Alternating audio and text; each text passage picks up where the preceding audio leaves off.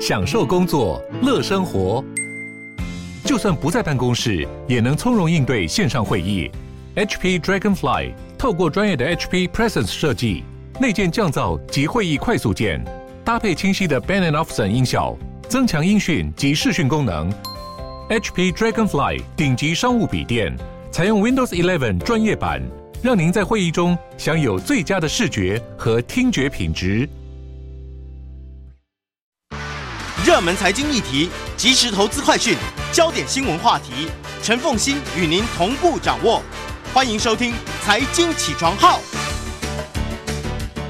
Hello，欢迎大家来到九八新闻台财经起床号节目现场，我是陈凤欣。今天是民国一百一十年十二月三十一号，星期五，这也是呢民国一百一十年。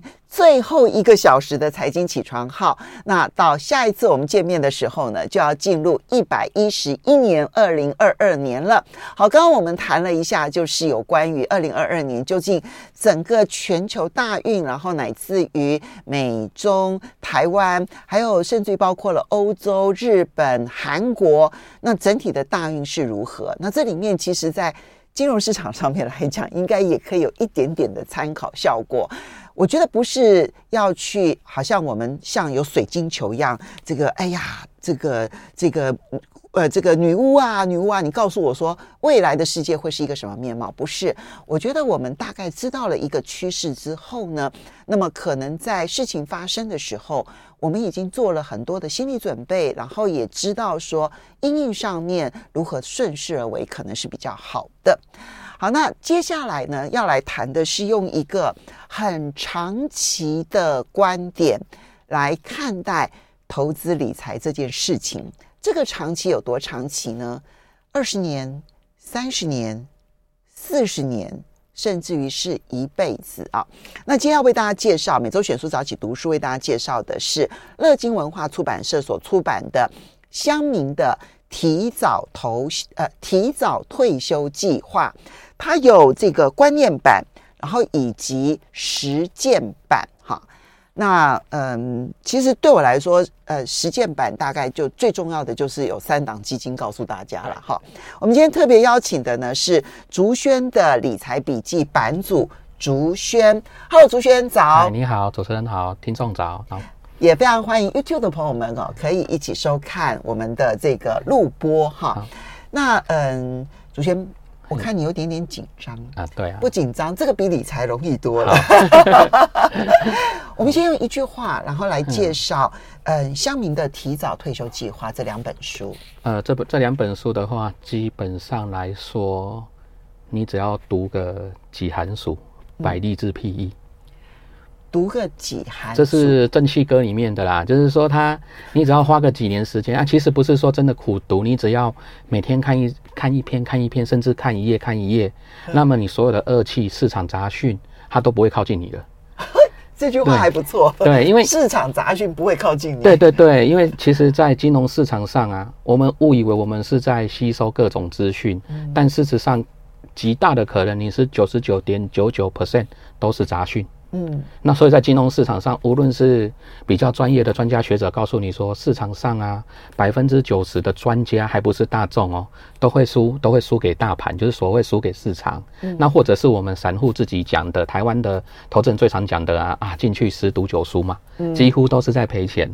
那以就是大陆那边的用语，现在我们台湾也蛮常用，就是你在金融市场几乎就像一。就像韭菜一样，随时会被割韭菜。对，它被收割啊！你又努力的工作赚那个韭菜长长了，再被割一次。嗯，啊，所以这两本书的话，基本上可以让你摆脱韭菜的命运。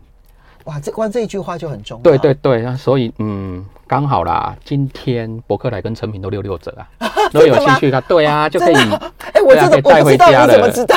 对啊对啊，出版社有跟你讲。对，出版社有跟我讲一下，可以就是。那要谢谢出版社，他应该是配合我们节目，然后特别跟博客来。对对。啊，很好很好，很棒。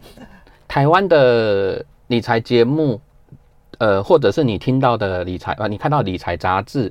然后看的理财节目或听到的理财广播，甚至你在网络上听到的布洛克也好，文章也好，嗯、基本上，呃，都跟这我们这一套这个来讲的话，离得有点远，因为他们是属于对他们属于主动的范畴。嗯，那而我们这种的话是，就是乡民的退退休啊，提早退休理财计划，它是被动的范畴。他为什么要强调乡民这两个字？其实就要强强调的就是，越是普罗大众，反而越适合。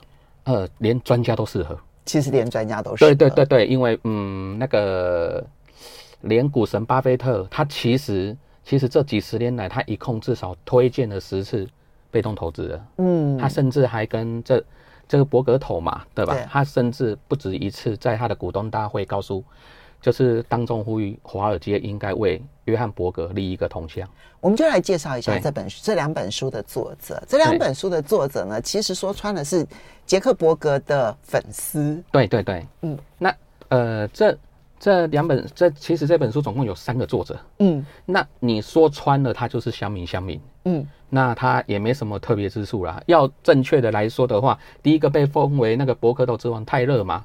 他其实他就是一个二次世界大战的老兵，然后他也是一个水手水手。嗯，啊，另外一个呢，第二个呢，他其实在梅尔就是梅尔，他其实他是一个基金分析师以财富专业管理员。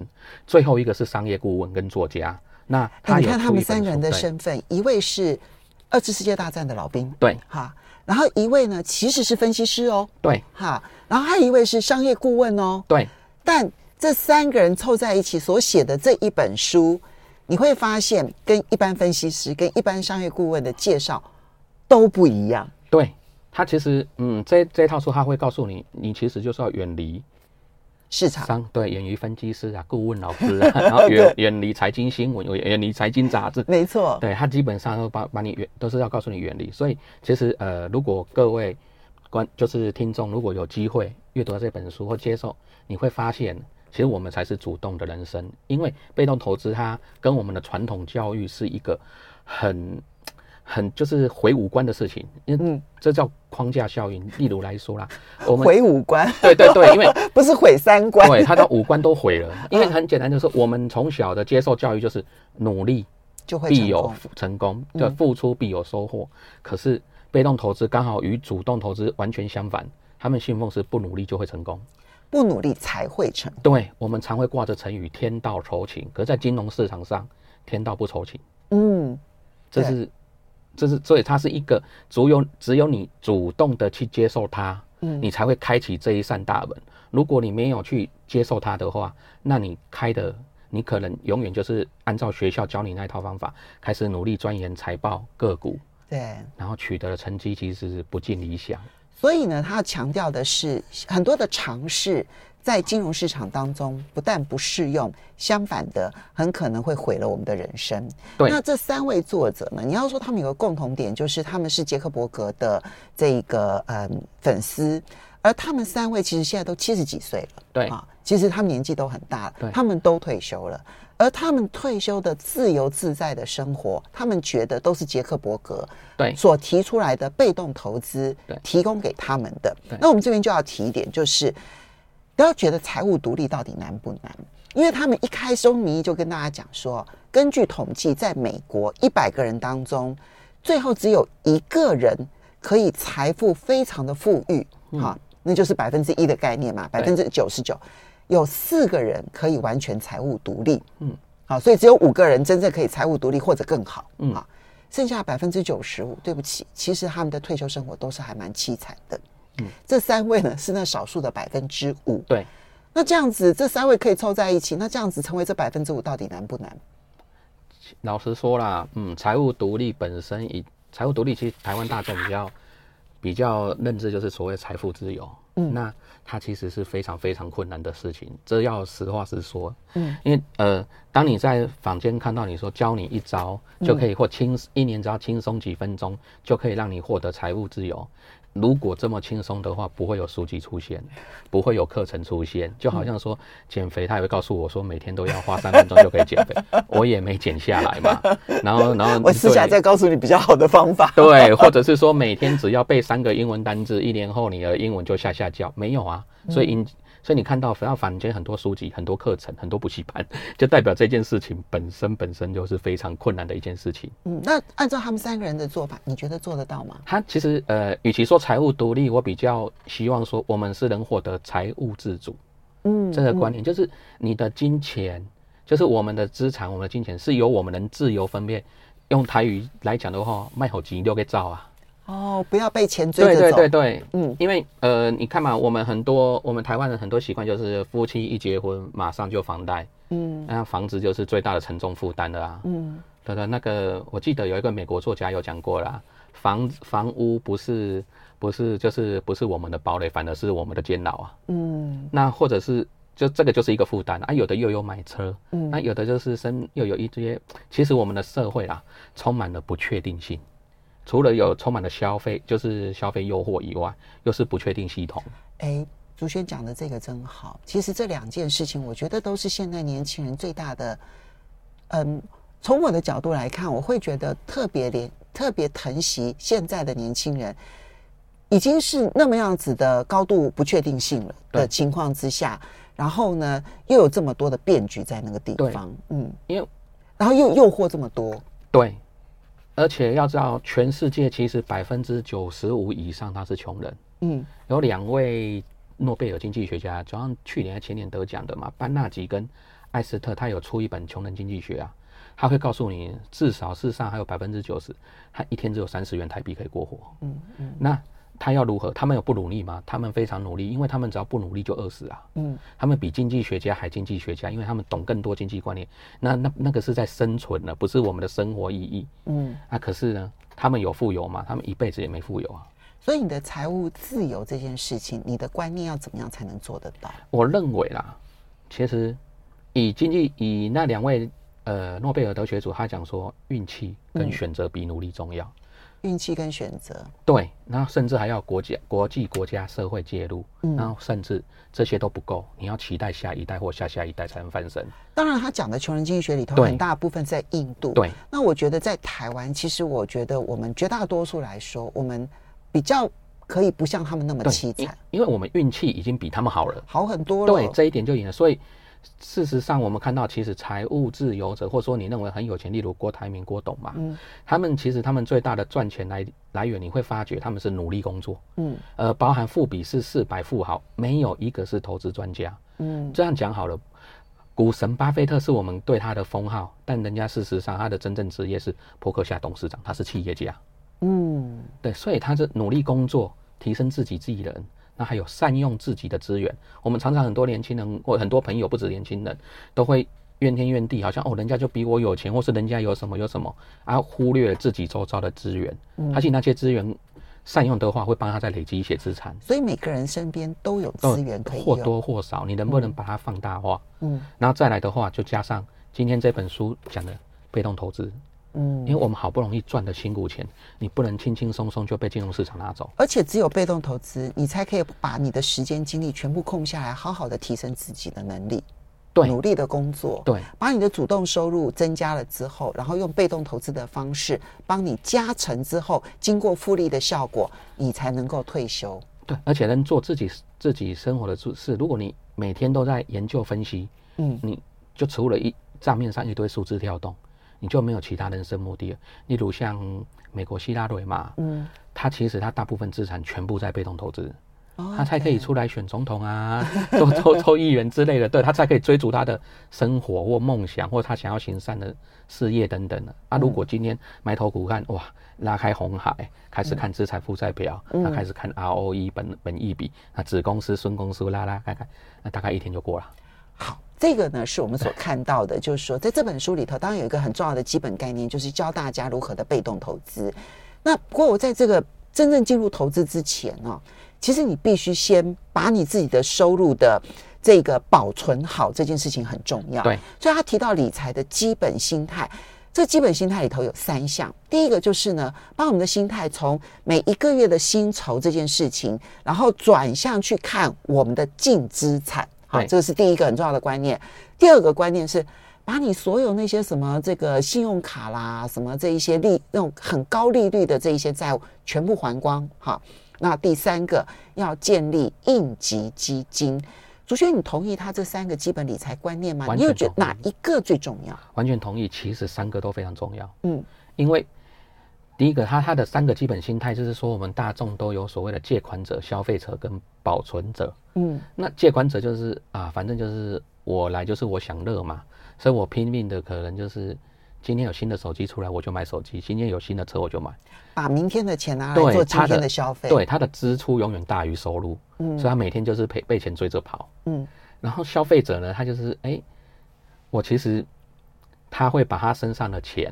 那例如我一个月赚五万，我会把四万拿出来花，或把三万拿出来，比前面好一点。可是他存下来钱不多嘛。嗯。啊，最后一个保存者就是他比前面两者优点，因为他会去算，他会去算什么方式最省，而且他会存下来的钱，他的钱可能会拿来存下，呃，放在银行定存，或者是拿去投资。嗯。所以其实这三个里面是最后一个是比较好的。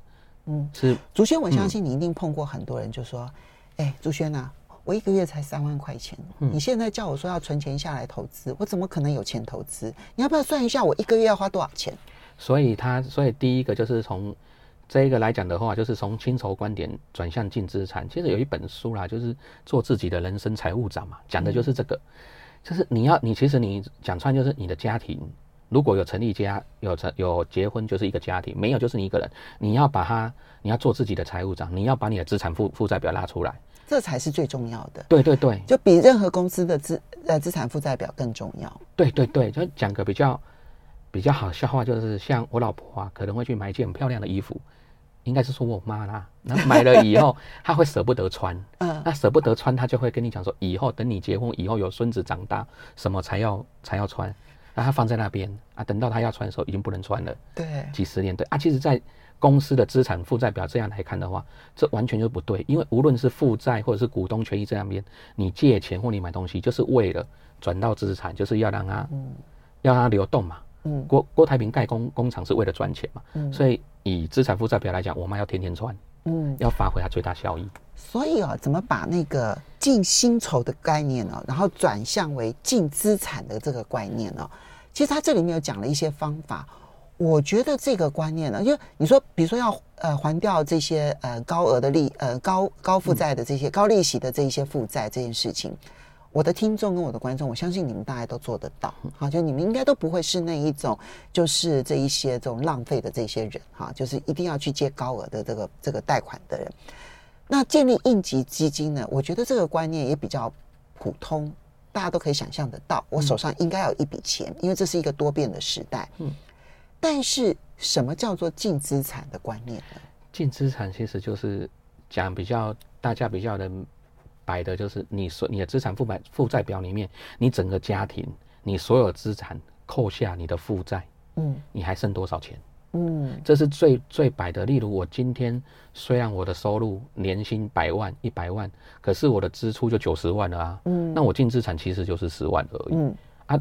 那在呃，大多数听众他在股市里面，他其实他在在交易，他会一直觉得他有赚钱赔钱，他很多搞不清楚，就是他没有从净资产去看。嗯，例如常常会有很多人说啊，你这种被动投资报酬少啊，可是他没有想过，我们人生以累积资产这一个阶段来看的话，并不是说我只有把钱拿进去股市赚钱才叫赚钱。嗯，例如说，哎，我努力的工作，这收入也是。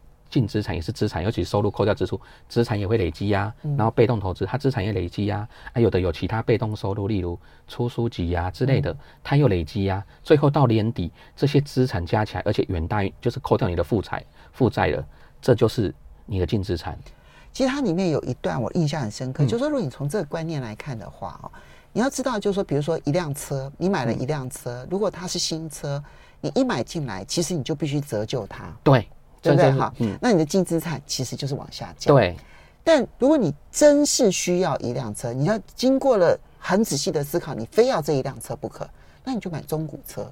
对，因为它的折旧率就没那么高。对，对不对？就类似像这样的概念。对，OK，就是嗯，先把心态给改变好了之后呢，它这书里头的内容非常的多，当然有一些我觉得跟美国的税务有关啊。嗯我我们就不能谈哈，啊、因为那个跟台湾的税制其实很不一样。对，可是里面有一个部分哦，是我觉得现在当红的一个问题，那就是通膨时代怎么办？哦、对，通膨啊，其实股神巴菲特已经给我们答案了啦。他在好几年前，股东大会还是在股东年报有讲啊，股票是最佳选择。通膨年代的时候，股票是最佳选择。对，他说过这句话：现金最危险，嗯，股票最安全。嗯，为什么？因为。因为其实我们通膨来讲的话，虽然我们的政府，我有去行政院什么主计处查，我们政府大概这几十年来通膨好像不到两 percent，对，可是是在一 percent 左右，对，可是我们的民生感受是起码是三 percent，对，起码，对对对，因为你的感觉像我，我记得两千年我去跨年的时候，胡须张一碗卤肉饭，大碗好像三十五还四十嘛，现在大概六五六六了嘛，对啊。你比较接地气，你比主机长接地气。对，然后我昨我昨天刚好不小心在 YouTuber 那边看到那个张雨生他们在演的《七匹狼》。哦哦，对，哎，我就看到他们有一幕是在就是在 Seven 嘛商店，热狗七元嘛。啊，对，因为他现在大概二十一、二十五嘛，所以其实是三倍的。对，没错。对，那七匹狼的时代到现在。对对对对，所以你会你会看到，然后以通膨三年来就通膨啊，以三三 percent 的通膨率来算啊，你会你会知道以七二法则就是二十四，但我们就讲个整体数字二十五年，二十五年之它的价格一定会翻一倍，一定会。对，但其实你看到我们刚刚举的例子，二十年下来其实都不止翻一倍。对，嗯，然后。你二十五年如果以翻一倍来讲的话，今年胡须章一碗六十块，那我可以预计我六十几岁的时候，那一碗就一百二嘛。嗯，这已经跑不掉了嘛。啊，我女儿长大了到四十，她到四十岁的时候，大概一碗就两百四。你就以这个数字，所以我们百一百元应该纸钞很快要变硬币了，除非改 改成新兴台币。对对对，又要又换一次币制，要不然的话，我们只是会一定会一定会缩小化嘛。嗯、那。那为什么股票会是最佳选择？是因为我们要稍微休息一下，好，好，等一下回来就告诉大家为什么是最佳选择。嗯，马上回来。欢迎回到九八新闻台财经起床号节目现场，我是陈凤欣。在我们现场呢是竹轩的理财笔记版主竹轩，为大家介绍的是乡民的提早退休计划，有他的观念版以及实践版。哈，好，那刚刚讲，里面其实他的观念更加的丰富，我们挑几个重点跟大家谈。好，为什么通货膨胀期间，这是大家最关心的议题？议题反而是要投资股票，因为股因为股票本身就是企业的。资本利得，它应该说企业的成长获利。嗯、那企业其实它就是它存在的意义就是要赚钱，嗯、那它赚钱最大目的就是为了打赢通膨。哎，这句话最重要。因为因为就是一个很简单的，我们从银行借钱，大多数人借钱去享享享乐消费，那个就我们不聊。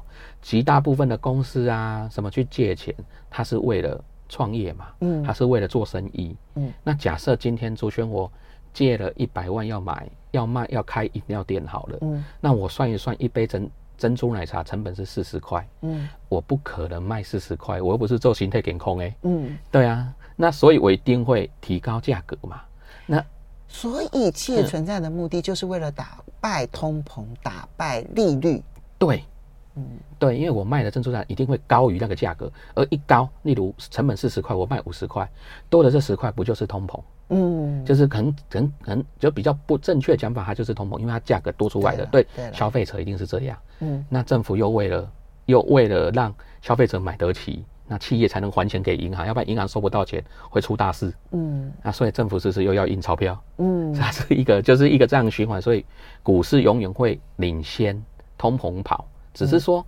它只是说它不一定是说每个时段都会。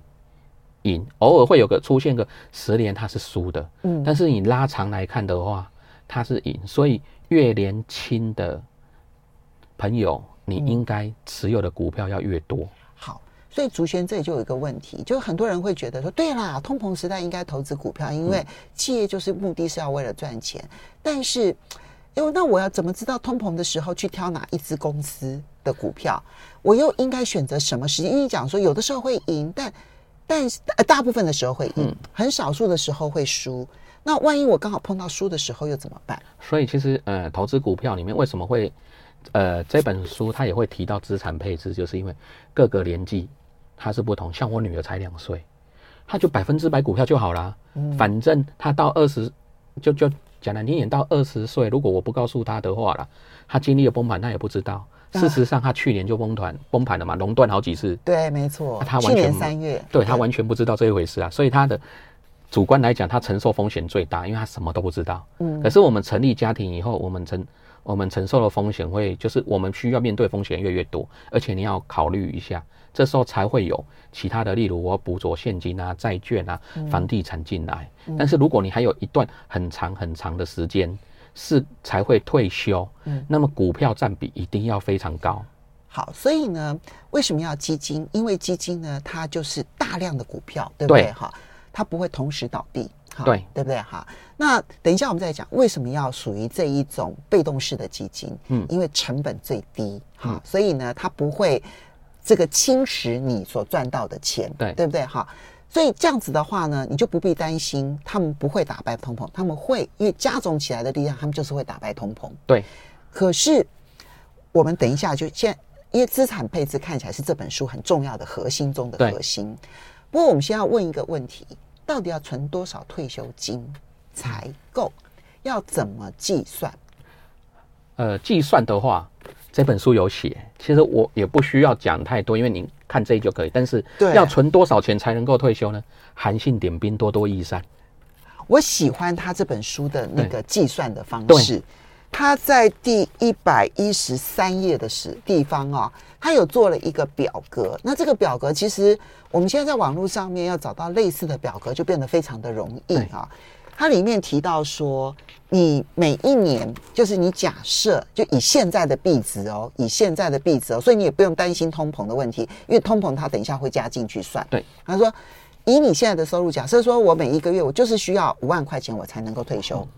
你就打五万块钱进去，然后接着呢，你看说你呃距离退休还有多少年？五年、十年、二十年、三十年、五十年，哈啊，这个是距离退休。你女儿应该还有六十年。对。然后呢，接着是退休时所需要的这个呃退休后，你大概希望你能够活多少年？对，三十年。呃。以我们台湾这几年来来估计的话，台湾人民平均寿命是八十岁。嗯，那其实未来医疗资源越发达，你是往上的。所以你会估多少年？其实先以八十岁来看啊，但是、呃、我会估四十年。嗯、女性还会活得比男性长。没错。对，好来，然后接着你把每一年的通膨率对考虑进去，百分之三差不多。对，你赞成吗？赞成。好，然后最后呢，就可以算出。对啊，然后你你你你估算你的投资大概每一年平均的投报率是多少？我估算大概百分之七。嗯，从这里面你就可以算出你需要多少退休金了。嗯、那必须要还要讲一点的是，呃，你估算完算出来这个数字以后，不是说这个数字就可以保障你退休。嗯，你必须还要是像我刚才讲，要多多益善，你要越多越好，因为未来是一个不确定系统。没错。所以呃。到底多少钱才能退休？那个经济学家到现在都讨，就是咱们争论不休。因为你无法，你不晓得说，哎，通膨影响会不会有恶性通膨？其实，在七八零年代、一九七零、一九八零年代有恶性通膨年代。嗯，你没有经历过，对不对？我刚，我差不多快出生了。对，然后再来的话，你的身体健康需要的，嗯，那加上未来医疗资源，嗯，为什么？因为未来医疗资源我们还有健保，可是我们不晓得我们国家的财政哪时候会负担不起，这时候可能会突突出突发出来状况，这可能就当初会预估不到的。嗯，那还有。国家政策方方面面，国际影响，嗯、我们其实无法，甚至会不会刚好很不幸运的又来一次一九二八年经济衰退，嗯、所以这个其实会导致于说，我们到底要多少钱才能退休这件事情上是一个很困难重重。但是我们这本书会告诉你，哎，先我们先定一个计划，嗯，我们至少要走在计划上。那每年才开始再来做调整，例如我发觉这样不行，那我是不是要多存存一点钱，多、嗯、多要多节制，要多开源啊，嗯，这样子去把它补上。嗯，到目前为止，我觉得它的计算方式，这里面他有提到说，就是你要存多少退休金这件事情怎么计算。它有表格，对不对？哈，你其实在网，然后你根据它的表格在网络上要找到方法，非常的容易，哈、嗯，就可以解决它的计算方式。然后它也有很多的表格告诉你，就是说，嗯，就是你为了要存这这些退休金，哈，然后你现在每一个月要存多少钱？对，它这里面也有表格。对，那你根据那个表格，你就可以算出你要存多少钱。嗯、对，都不难。然后，然后你你就可以算出来说，哎，那这样子我二十年后能不能退休？三十年后有没有退休，或像我，我可能就要估算是我五年后要不要退休，对，对不对？类似像这样子。到目前为止，你觉得虽然你刚刚提到那么多不确定性，但你觉得他的建议算合理吗？合理的，而且保守吗？呃，其实不能算保守，因为我们能我们能赢过市场的不多哦。好，那我们就要来讲，重点就在资产配置。对，对，看起来这本书最大的核心点其实就在资产配置。你怎么看他对于资产配置的概念？其实资产配置啊。最明显的，他会告诉你有一个 SMART 啊，嗯，那这本书呃好像没有写到 SMART，但事实上他会告诉你，资产配置的核心就是你要是具体的目标，然后这个目标你要是很明显，例如我要四十岁，我我要到六，我今年二十岁，我到六十岁要赚到两千万，这是一个具体的目标，这还是可以衡量的，嗯，哎，这个是我能不能赚到，我不能说我要赚两兆，这可能就太远了。那在是可以被接受与认可的，嗯，最后就是它一个现实的，不能虚无渺茫啊，嗯，不如说我想当神仙，这办办不到啊，嗯，最后一个是要事实的，要有明确的时间，嗯，这个它其实就是一个资产配置，它五个方向啊，但是其实资产配置在我们被动投资者眼中，它是完全是一个以风险为考量，嗯，就就好像说，哎，所以，嗯，所谓的被动投资，并不是说我完全不做任何的事情，对。其实被动投资，我们刚刚已经提到了，第一个是正确的理财心态，对，对不对？哈，第二个其实就是你要去计算说，到底我根据我的目标，我要存多少钱？对，我们刚刚很具体的告诉大家说，你要存多少钱这件事情的计算方式是什么？对，对不对？哈，所以这两件事工作先做完了，第三件事情要来做的，其实就是资产负资啊配置了。对，所以你看到说，所谓的被动投资，所谓的不要太努力。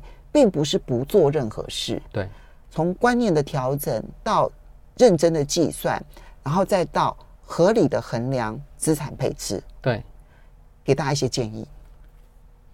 资产配置，资产配置的话，就是我们一定要以风险为考量，然后你一定要，你一定要就是非常理性。如果说有家庭，就跟家人好好的、好好的沟通一下，因为这个一定要经过，就是一定要你的。老婆或老公也要同意，而不是一意孤行，这是蛮理性的。不然，那再来的话，就是你的目标是要有人达现、达达到的可能性。你千万不能去设定一个我无法达到的。那如果后来你看看，假设啦，哎，我决定采取百分之六十放在股票上面，百分之四十放在债券。可是这样算一算，我本来预计六十岁啊，嗯，才能达到目标。可是我以这样来。来放置，然后我每个月只能投入一万块好了，结果发觉六十岁还差了一大截，怎么办？这时候你就必须调整计划了，你可能要多放进一点钱，嗯、或者是干脆延后退休。嗯，这些都是在资产配置计划的时候合理计算很重要的一个过程哈。那么刚嗯，这个我们要这里面他提到了，就是资产配置，他有问四个问题，就你要先问你自己四个问题，嗯、你的目标是什么？对。然后你整个的这个理财的时间有多长？对，十年、二十年还是三十年？第三个，你的风险承受度如何？对，市场假设波动幅度最高百分之四十，你承受得住吗？虽然长期来看它是会获利的，对，但是如果一年跌百分之四十，你能不能承受得住？哈，然后第四个就是你个人的财务状况如何？对对，好，这四件事情如果都问清楚了，我们稍微休息一下。等一下回来呢，其实，在他的实践版里头，很具体的告诉大家有三档基金，但是换到台湾榜应该要怎么来看待？我们休息一下，马上回来。欢迎大家回到九八新闻台财经起床号节目现场，我是陈凤欣。在我们现场的呢是竹轩的理财笔记版主竹轩，也非常欢迎 YouTube 的朋友们一起来收看哦。那么这个是乡民的提早退休计划，这是由乐金文化出版社所出版的哦。那么呃，它有观念版跟实践版哈。诶，其实我知道这也是。今年的畅销书，对对，因为今年真的对于投资这件事情，大家概念很多。我们刚刚提到，其实对抗通膨真的只有投资。你除了投资股票之外，你们别无方法对抗股票。对。但问题是，你要正确投资。它这里面提到了很多概念，比如说，你不要想说你可以选择高低点，不可能，没有人真的能够选择高低点。这个其实他们做了很多，这里面做了很多的研究，对不对？好，大家可以去看这样子。还有就是你要选择个股，很多绝大多数的公司都没有办法打败大盘，对，所以你只要跟着大盘走就好了。好，那我们就来讲一下，它在实践版里头，其实它的核心点就是告诉你，他们就是投资三档基金，嗯，这里面呢有整体股票市场的指数基金，都是指数基金哦。请注意哦，必须是无佣金的指数基金，然后非常费用非常低的这一种指数基金，才有可能享受跟着大盘上涨的投资获利，对，对不对？哈，好，所以有股票的，有债券的，还有整个国际股票的。那竹轩，你的怎么去看它的三档基金，然后落实到台湾又应该怎么看？呃，其实。美国呃，如果你看这一类是这一类书籍，或者是约翰伯格他本身也有做一堆，就是他的他的对于指数型基金的书籍，因为毕竟第一档指数型基金在一九七六年就是伯格他创立的。嗯，那你去看到这一类的书籍，因为台湾有些是翻译，就是彼此翻译干扰啊。那这本这一套的话，它是算翻译的比较好的。你要请请记得，指数型基金它不等于 ETF。真的，在书里头其实都会分开来哦。对，对，因为 ETF 它是它的，你看英文全名的话，你直接去上谷歌翻译，它会告诉你交易所交易基金。嗯，所以它等于是说 ETF 它是它是什么？它是把基金放到股市去卖。嗯，看起来像股票一样，但它本质还是基金。嗯，所以不是说所有的 ETF 它都是指数型基金。嗯，没有，这差很多。嗯，那也不是说指数型基金只能在。就是只能在股市卖。嗯，台湾其实也有一档指数型基金啊，就是在共同基金。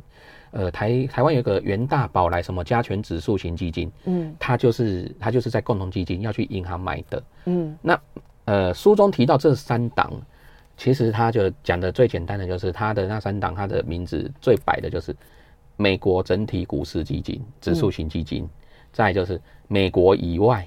国际股股市指数型基金，嗯，最后一个就是美国总体债券基金。嗯，那这三个，老实说，我们台湾人，除非你有绿卡，要不然你买不到。